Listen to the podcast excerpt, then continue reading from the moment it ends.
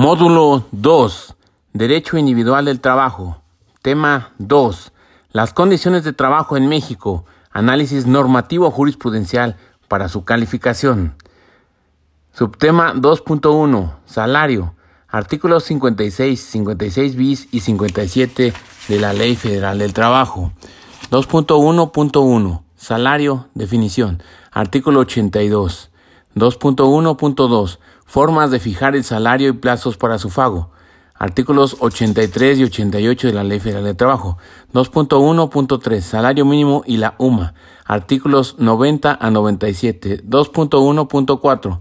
Normas protectoras y privilegios del salario. Artículos 98 a 116. 2.1.5. Descuento al salario permitido por la LFT. Artículo 110. Subtema 2.2. Jornada de trabajo. 2.2.1 Los tipos de jornada de trabajo diurna, nocturna y mixta. Artículo 58 de la Ley Federal de Trabajo. 2.2.2 Jornada y sus modalidades. Artículos 60 y 61 LFT. 2.2.2 Jornada y sus modalidades. Artículos 60 y 61. 2.2.3 Jornadas extras. Horas extras, perdón. Artículos 63 y 64 Horas extras. Subtema 2.3, días de descanso semanal y obligatorio, artículos 65 a 68. 2.3.1, descanso por maternidad, paternidad y adopción, artículos 69, 73 y 75. Ley Federal de Trabajo, artículo 132, fracción 27 bis y 170 fracciones 2 y 3. Subtema 2.4, vacaciones y prima vacacional. Subtema 2.5, aguinaldo, artículo 76 a 81. Subtema 2.6, participación de los trabajadores en las utilidades de las empresas. Artículo 87. Eh, artículos 117 a 131. Prima de antigüedad. Subtema 2.8 de la productividad, formación y capacitación de los trabajadores. Artículo 162. 2.8.1 Generalidades. 2.8.2 Finalidades de la capacitación y adiestramiento. Artículo 153A de la Ley Federal del Trabajo. Artículos 153B y 153C. 2.8.3 Planes y programas. 2.8.4 Comisión Mixta de Capacitación y Adiestramiento. Artículo 153H de la Ley Federal del Trabajo. 2.8.5 Constancia de habilidades laborales. Artículo 153-F de la Ley Federal de Trabajo. Subtema 2.9 Derechos de preferencia, antigüedad y ascenso. Artículo 153-V. 2.9.1 Generalidades. Subtema 2.10 Derecho de habitación. Artículo 136 a 153 de la Ley Federal del Trabajo. Y Comenzamos entonces con el módulo 2, Derecho Individual de Trabajo. Tema 2. Las condiciones de trabajo en México, análisis normativo jurisprudencial para su calificación. Las condiciones de trabajo son el conjunto de prestaciones que todo trabajador debe gozar en sus relaciones de trabajo. Esas condiciones, uno, no pueden ser inferiores a las fijadas en la Ley Federal del Trabajo. Dos, deben ser proporcionales a la importancia de los trabajos e iguales para trabajos iguales, sin que puedan establecerse diferencias y exclusiones por ningún motivo. Tres, deben ser iguales para hombres y mujeres. 4. Pueden ser modificadas a solicitud de los trabajadores o los patrones cuando concurran en situaciones económicas que lo justifiquen. Artículos 56, 56 bis y 57 de la Ley Federal del Trabajo. Subtema 2.1 Salario. 2.1.1 Salario Definición. Salario proviene del latín salarium y está a su vez del vocablo sal porque fue costumbre antigua dar en pago una cantidad fija de sal a los sirvientes domésticos.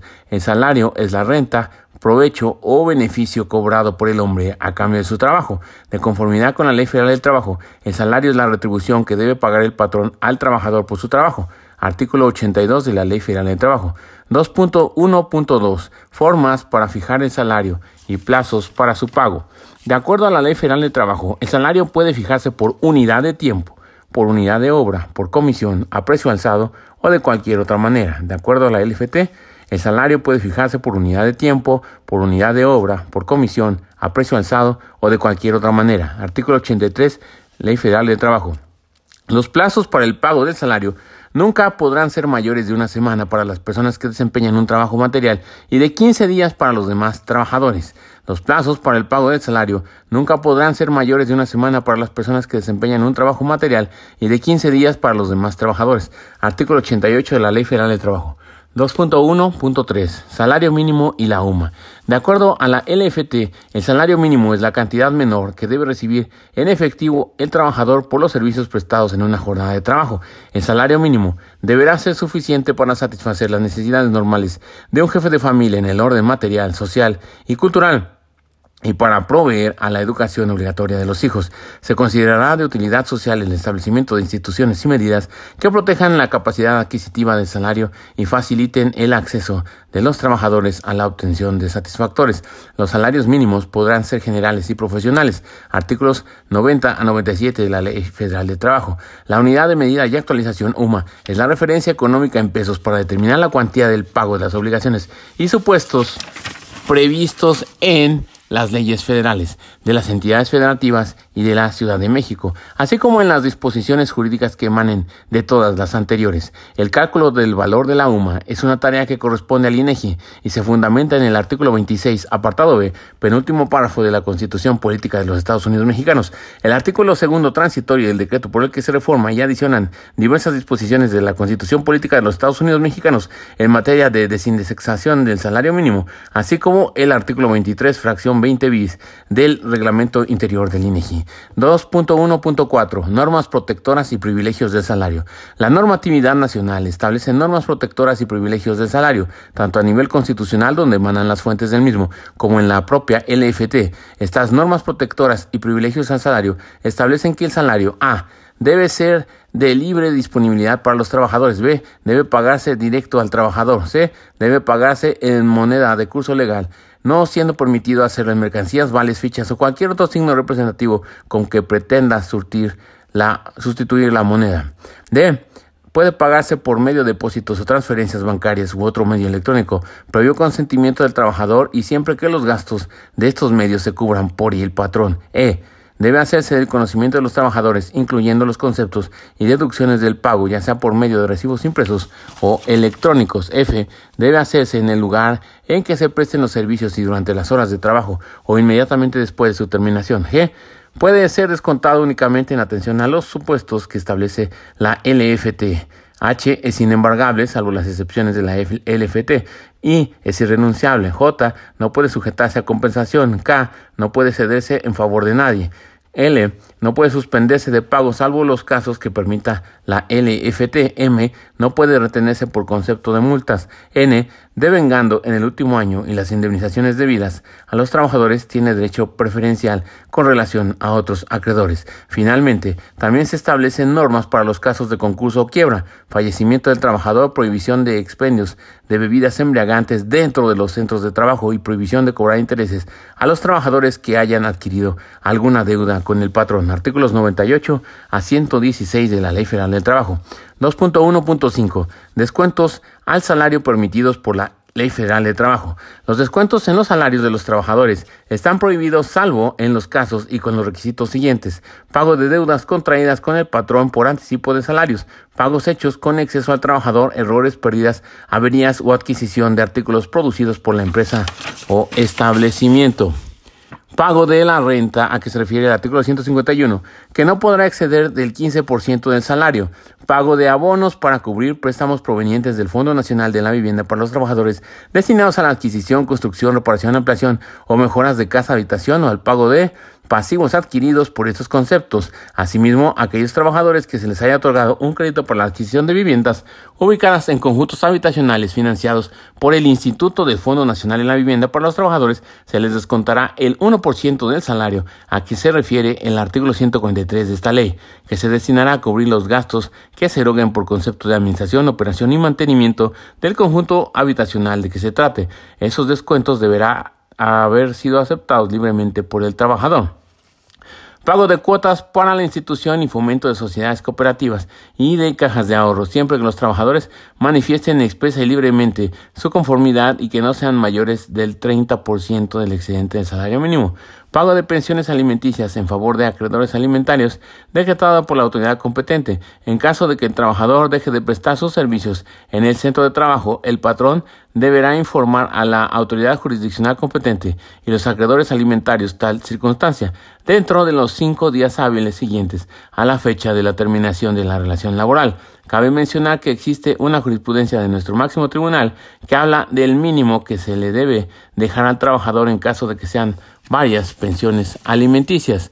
Pago de las cuotas sindicales ordinarias previstas en los estatutos de los sindicatos, siempre que el trabajador no haya manifestado al patrón su voluntad de que no se le aplique la cuota sindical. Pago de abonos para cubrir créditos garantizados por el instituto a que se refiere el artículo 103 de esta ley destinados a la adquisición de bienes de consumo o al pago de servicios. Artículo 110 de la Ley Federal de Trabajo. Subtema 2.2 Jornada de trabajo. Nuestro constituyente en las fracciones 1 y 2 del artículo 123 constitucional apartado A recogió la aspiración obrera de la limitación de la jornada de trabajo y estipula la duración máxima de 8 horas para la jornada diurna y de 7 para la jornada nocturna. De igual manera, se limitó la duración de la jornada para los trabajadores menores de edad a 6 horas. La protección constitucional es la base de nuestro derecho laboral, a fin de evitar las jornadas inhumanas. Por su parte, la Ley Federal de Trabajo establece que la jornada de trabajo es el tiempo durante el cual el trabajador está dispuesto a, a disposición del patrón para prestar su trabajo. Artículo 58 LFT 2.2.1 los tipos de jornada de trabajo diurna, nocturna y mixta. En la siguiente tabla se establecen los tipos de jornada, su periodo y sus topes máximos legales. Tipo de jornada diurna, rango comprendida entre las 6 y las 20 horas. Tope máximo por día 8 horas, tope máximo por semana 48 horas. Nocturna, comprendida entre las 20 y las 6 horas. Tope máximo por día 7 horas. Tope máximo por semana 42 horas. Mixta, eh, comprende periodos de tiempo de las jornadas diurna y nocturna, siempre que el periodo nocturno sea menor de tres horas y media, pues si comprende tres y media o más se reputará jornada nocturna. Tope máximo por día, siete horas y media. Tope máximo por semana, 45 horas. Repetimos, la diurna tiene un topo máximo de 8 horas eh, por día y por semana de 48 horas y está comprendida entre las 6 y las 20 horas. La nocturna tiene un tope máximo por día de 7 horas, por semana de 42 horas y está comprendida entre las 20 y las 6 horas. Y la mixta tiene un tope máximo por día de 7 horas y media, por semana de 45 horas y comprende periodos de tiempo de las jornadas diurna y nocturna, siempre que el periodo nocturno sea menor de 3 horas y medias, pues si comprende más de ese tiempo, se reputará jornada nocturna. Artículos 60 y 61 de la Ley Federal del Trabajo.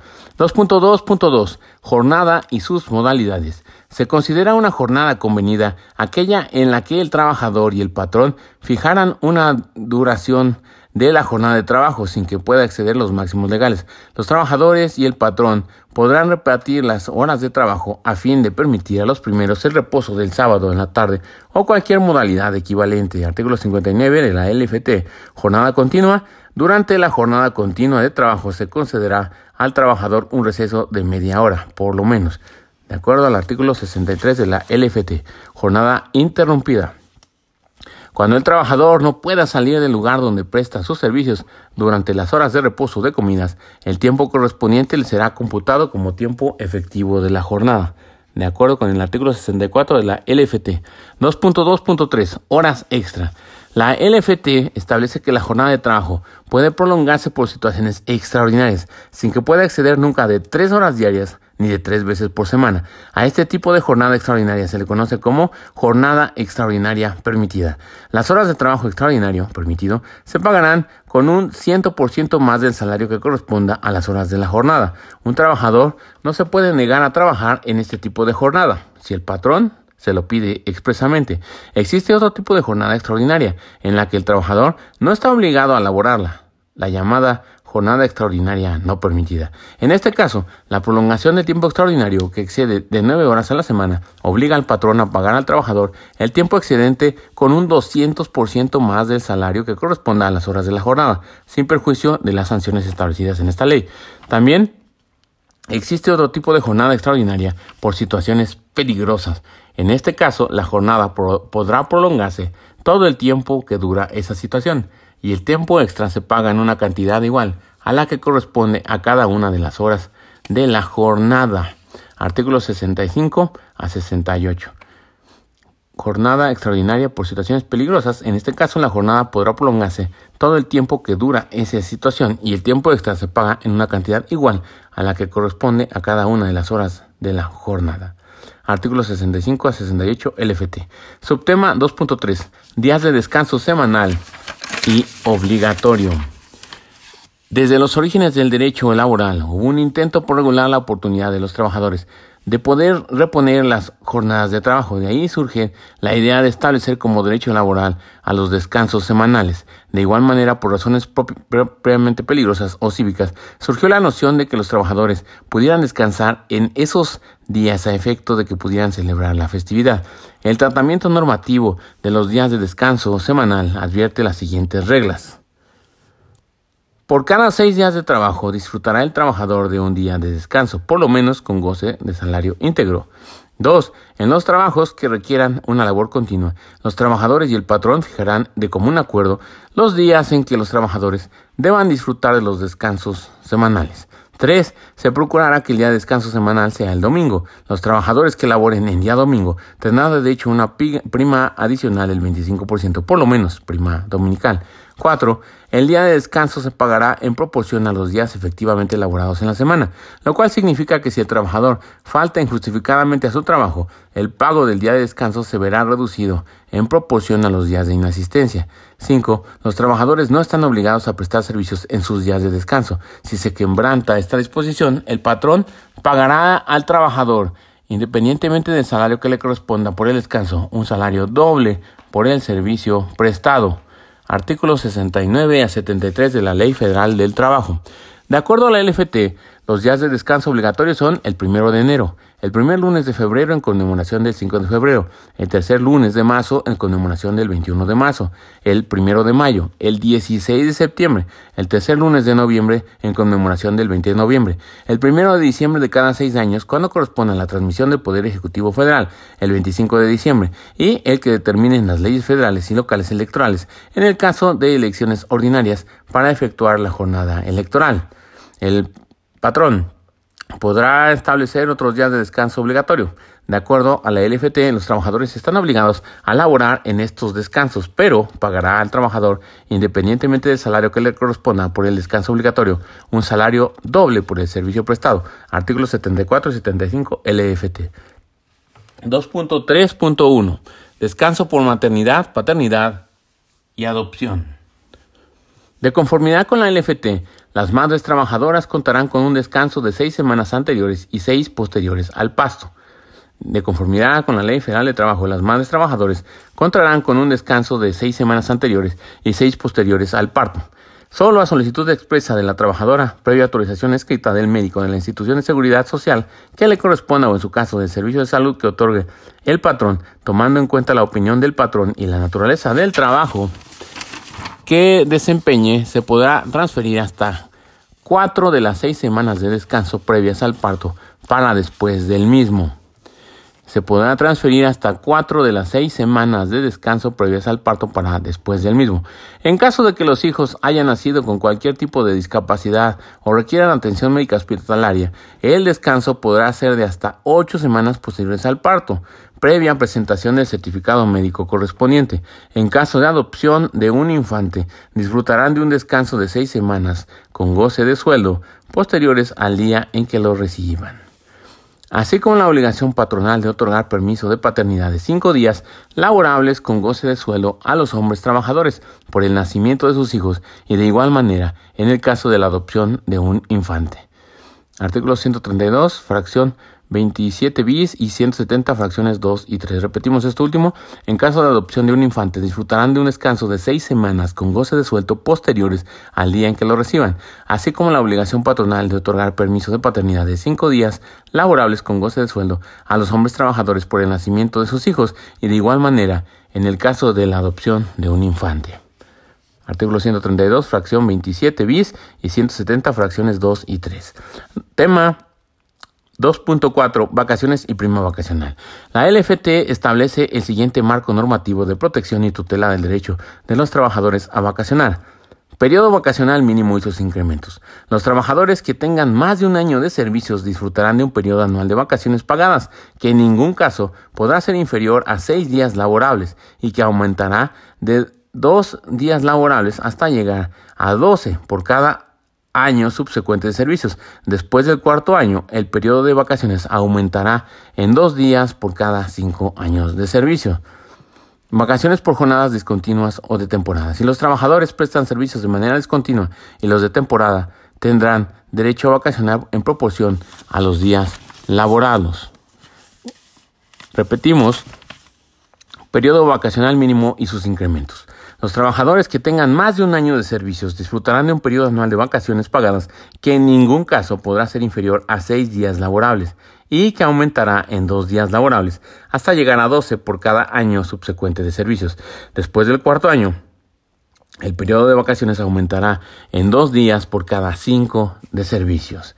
Vacaciones por jornadas discontinuas o de temporada. Si los trabajadores prestan servicios de manera discontinua y los de temporada tendrán derecho a vacacionar en proporción a los días laborados. Garantías. Las vacaciones deben disfrutarse de manera continua y no podrán compensarse con alguna remuneración. Pago proporcional de vacaciones. Si la relación de trabajo se termina antes de que concluya el año de servicios, los trabajadores tendrán derecho al pago proporcional de sus días de vacaciones. Prima vacacional. Los trabajadores tendrán derecho a una prima no menor del 25% sobre los salarios que les correspondan durante el periodo de vacaciones.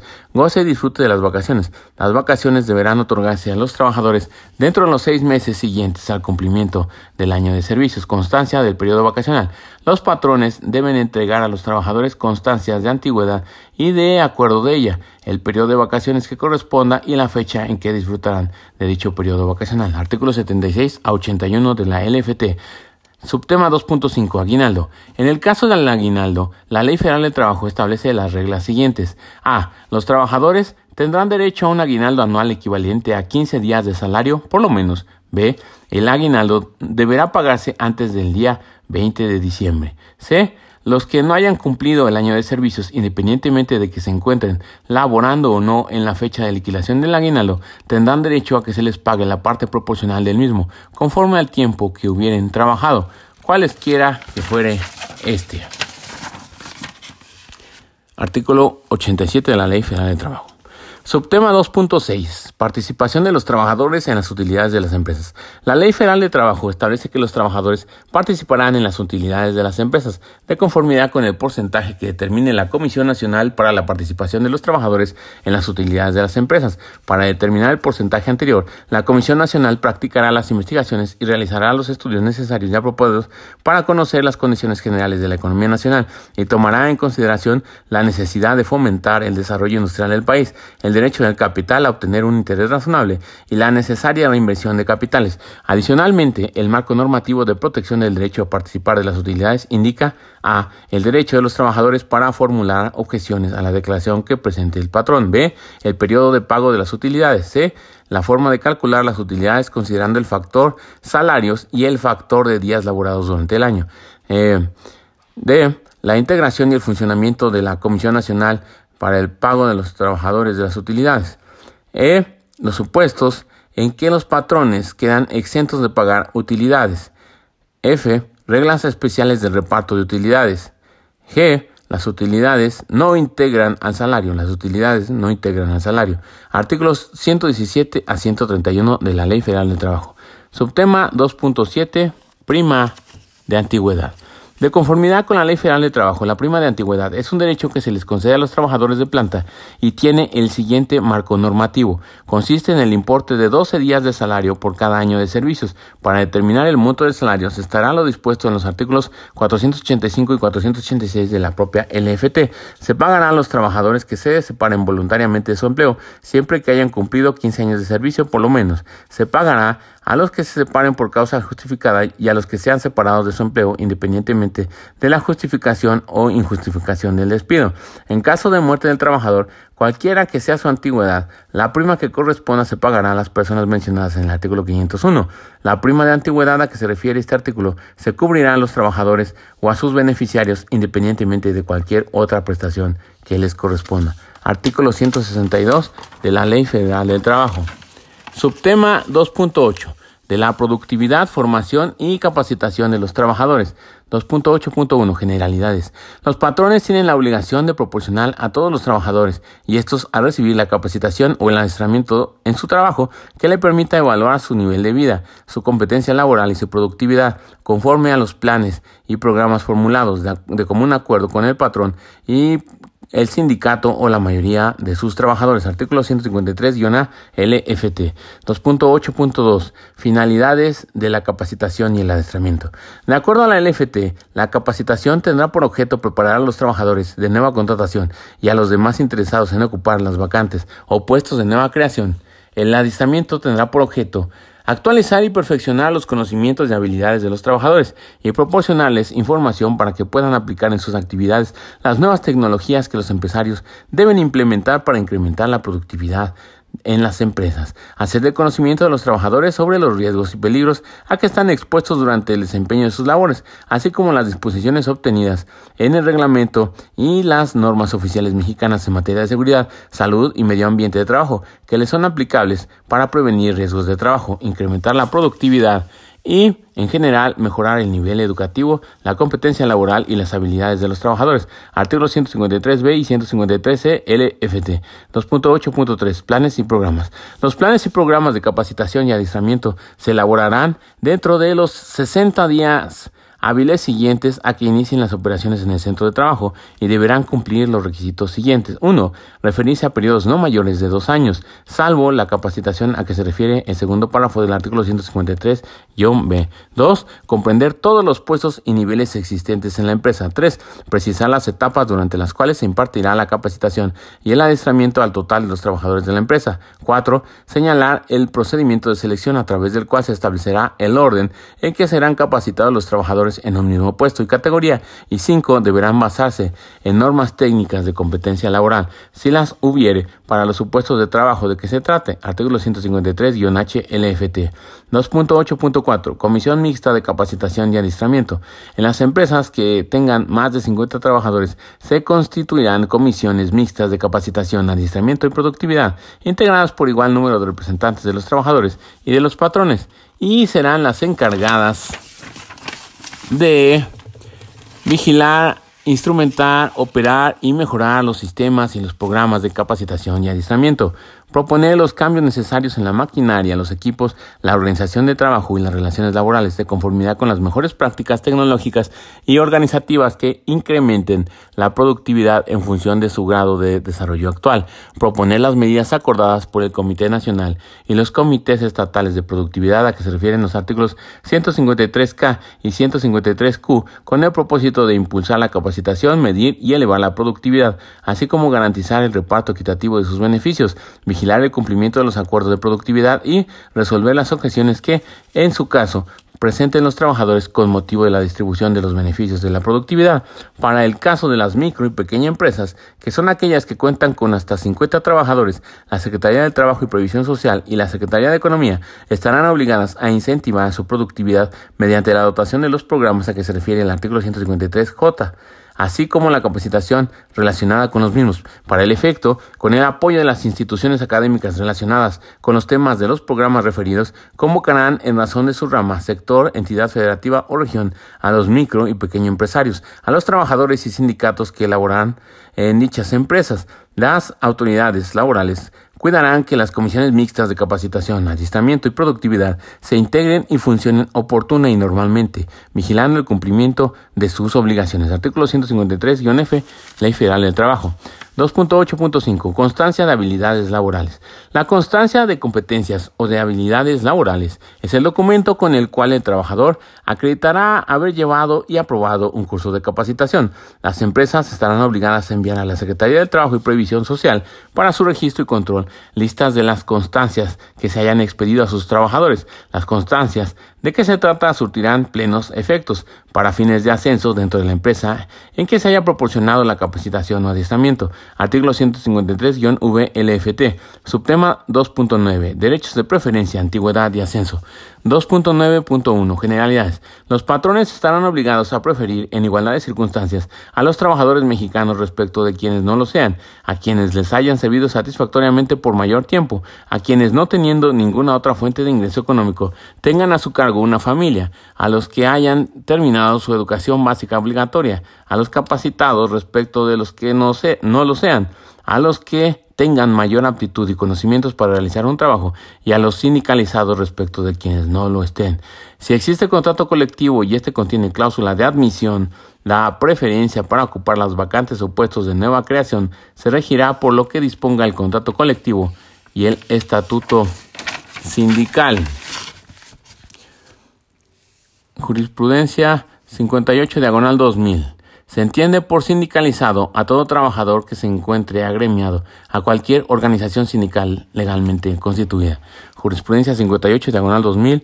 Se entiende por sindicalizado a todo trabajador que se encuentre agremiado a cualquier organización sindical legalmente constituida. Artículo 154 LFT. Subtema 2.10. Derecho de habitación.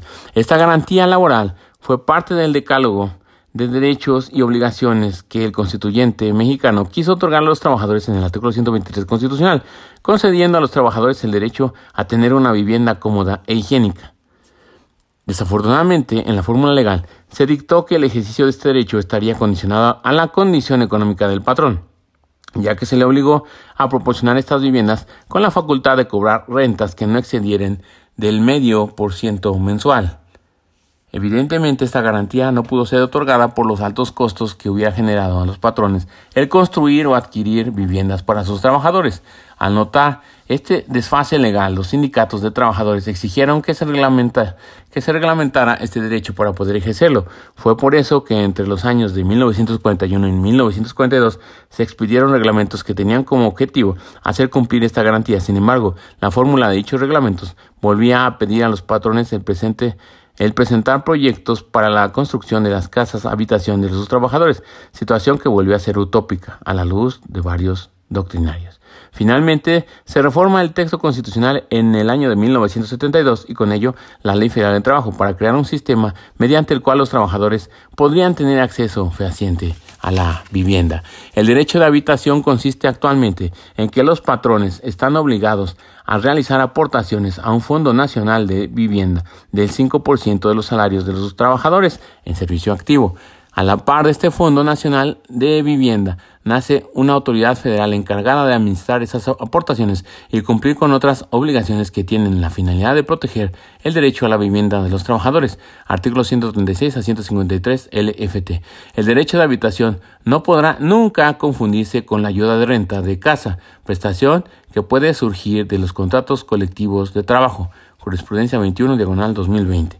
El derecho de habitación no podrá nunca confundirse con la ayuda de renta de casa, prestación que puede surgir de los contratos colectivos de trabajo. Y entonces, a manera de repaso, leemos nuevamente el temario.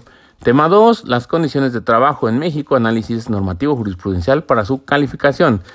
Subtema 2.1, salario. 2.1.1 salario de definición, 2.1.2 formas para fijar el salario y plazos para su pago, 2.1.3 salario mínimo y la UMA, 2.1.4 normas protectoras y privilegios de salario, 2.1.5 descuentos al salario permitidos por la LFT, 2.2 eh, jornada de trabajo, 2.2.1 los tipos de jornada de trabajo diurna, nocturna y mixta, 2.2.2 jornada y sus modalidades, 2.2.3 horas extras, 2.3, eh, días de descanso semanal y obligatorio. 2.3.1, descanso por maternidad, paternidad y adopción. 2.4 eh, vacaciones y prima vacacional, 2.5 aguinaldo, 2.6 participación de los trabajadores en las utilidades de las empresas, PTU, participación de los trabajadores en las utilidades de las empresas, 2.7 prima de antigüedad, 2.8 de la productividad, formación y capacitación de los trabajadores, 2.8.1 generalidades, 2.8.2 finalidades de la capacitación y el lanzamiento, 2.8.3 planes y programas, 2.8.4 comisión mixta de capacitación y adiestramiento, 2.8.5 eh, Constancia de habilidades laborales. 2.9 Derechos de preferencia, antigüedad y ascenso. 2.9.1 Generalidades. Y 2.10 Derecho de habitación. Y sin más por el momento, este fue el módulo 2, Derecho individual del trabajo.